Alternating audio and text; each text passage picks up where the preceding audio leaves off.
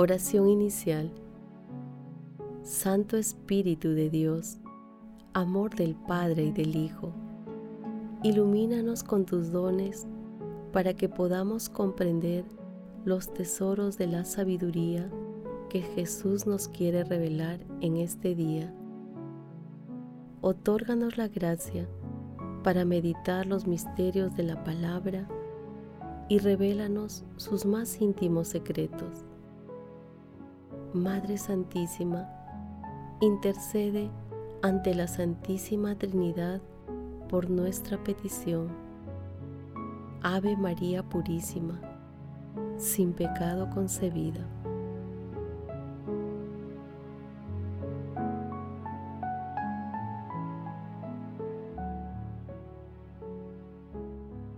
Lectura del Santo Evangelio según San Lucas capítulo 1, versículos del 39 al 48.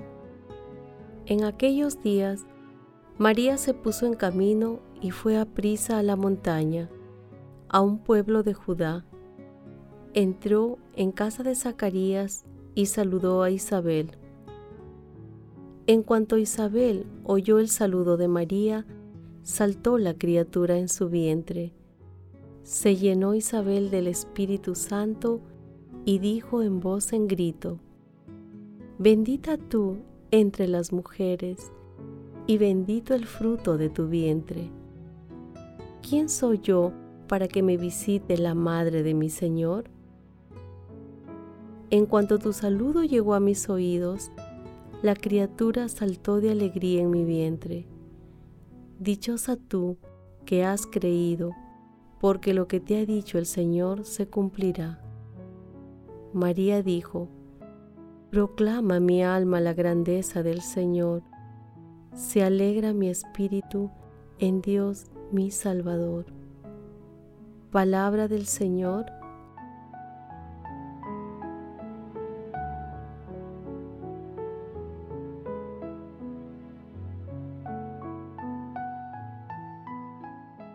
Hoy celebramos a nuestra Santísima Madre la bienaventurada Virgen de Guadalupe, y lo hacemos meditando el pasaje evangélico de la visita de nuestra Madre a su prima Isabel, que es un acontecimiento familiar y sencillo, pero de una trascendencia divina y eterna. Es trascendente porque es una de las primeras manifestaciones de Jesús en la humanidad desbordando bendiciones y gracias a través del vientre de nuestra Santísima Madre. Es un momento grandioso porque celebra la vida eterna, ya que es el encuentro de dos madres, incluyendo a los niños que llevan en sus vientres, la Madre de nuestro Salvador, el sol que nace de lo alto, y la madre del profeta del Altísimo, Juan Bautista.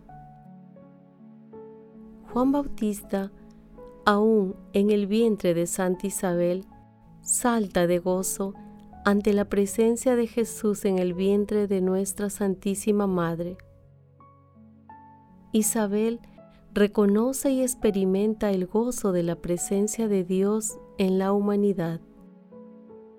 Y luego María, proclama la grandeza del Señor con el cántico del Magnificat, ubicado en capítulo 1, versículos del 46 al 56, que, por inspiración del Espíritu Santo, es uno de los cantos más hermosos de la Sagrada Escritura, donde María proclama la grandeza, la sabiduría y la misericordia de Dios.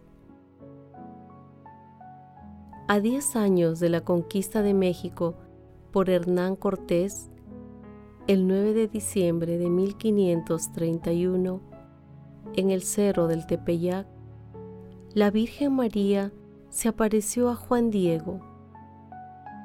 Ella le pidió que se presente ante el obispo y le pidiese que se le construya un templo el obispo Juan de Zumárraga, escéptico, le pidió pruebas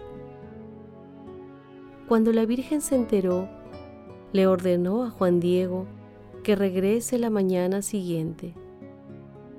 María salió a su encuentro y Juan Diego le dijo que su tío estaba enfermo.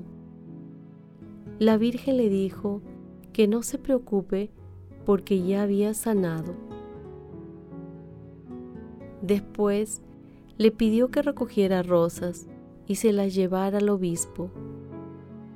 Cuando el 12 de diciembre Juan Diego desplegó su manta frente al obispo, las rosas cayeron al suelo y en la tilma estaba pintada la Virgen de Guadalupe. Hoy también agradecemos a la Santísima Trinidad y a nuestra Santísima Madre, la bienaventurada Virgen de Guadalupe, por los 23 años de fundación de Pax Televisión, un medio al servicio de la Iglesia.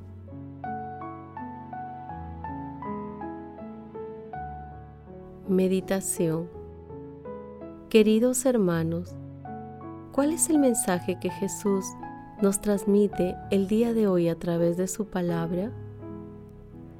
De corazón, digamos a nuestra Santísima Madre la hermosa respuesta que el Espíritu Santo inspiró a Santa Isabel. Bendita tú entre las mujeres y bendito el fruto de tu vientre. Esta esperanza, a la luz del Espíritu Santo, nos llama e inspira a vivir y a expresar el gozo del encuentro con Dios a través de nuestras acciones cotidianas. Hermanos, meditando la lectura de hoy, respondamos. ¿Proclamamos nosotros las grandezas del Señor? ¿Experimentamos el gozo de la presencia del Señor en nuestras vidas? Hermanos, que las respuestas a estas preguntas nos ayuden a descubrir la alegría de los que ponen continuamente su confianza en el Señor. Jesús nos ama.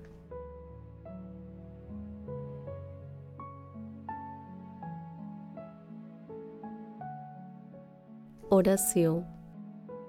Oh Dios, Padre de las misericordias, que pusiste a tu pueblo bajo el singular patrocinio de la Santísima Madre de tu Hijo, concede a cuantos la invocan con el título de Guadalupe, que busquen con fe decidida el progreso de los pueblos por los caminos de la justicia y de la paz.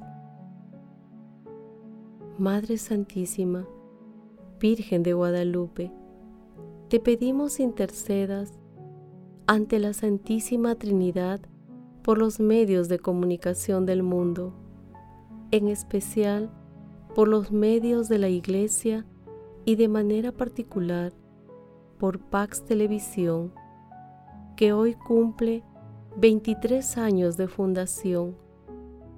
Que la Santísima Trinidad otorgue a todos los medios de comunicación la sabiduría para que transmitan el amor y la paz de nuestro Señor Jesucristo.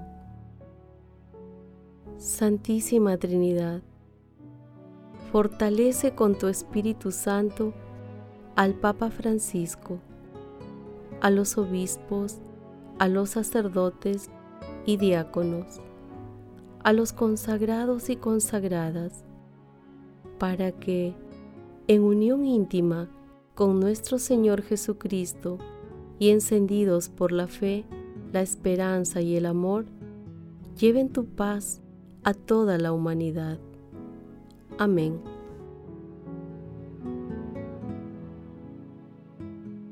Contemplación y acción. Hermanos, contemplemos a nuestro Señor Jesucristo a través de nuestra Santísima Madre, la Bienaventurada Virgen de Guadalupe, a través de un texto de Santa Teresa de Calcuta. El regocijo y el gozo eran la fuerza de Nuestra Señora, Fue su Hijo quien hizo de ella la presurosa sirvienta de Dios, porque desde que entró en ella se fue a toda prisa. Solamente el gozo podía darle la fuerza para marchar a toda prisa más allá de las colinas de Judea y convertirse en la servidora de su prima. Esta sirve igualmente para nosotros, igual que ella.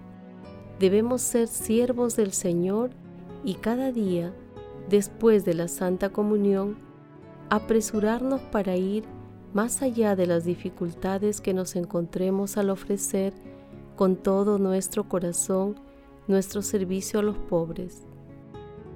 Dar Jesús a los pobres en tanto que siervos del Señor. El gozo es la oración, el gozo es la fuerza, el gozo es el amor, es una red de amor gracias a la cual podréis alcanzar a las almas. Al que da de buena gana, lo ama Dios. Podemos leer en 2 de Corintios, capítulo 9, versículo 7. El que da gozosamente, da más. Si en el trabajo encontráis dificultades y las aceptáis con gozo, con una amplia sonrisa. En esto, como en muchas otras cosas, daréis prueba de que vuestras obras son buenas, y el Padre será glorificado en ellas. La mejor manera de mostrar nuestro agradecimiento a Dios y a los hombres es aceptando todo con gozo. Un corazón gozoso proviene de un corazón que arde en amor. Glorifiquemos a Dios con nuestras vidas.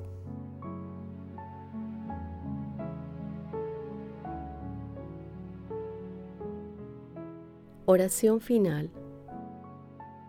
Gracias Señor Jesús por tu palabra de vida eterna.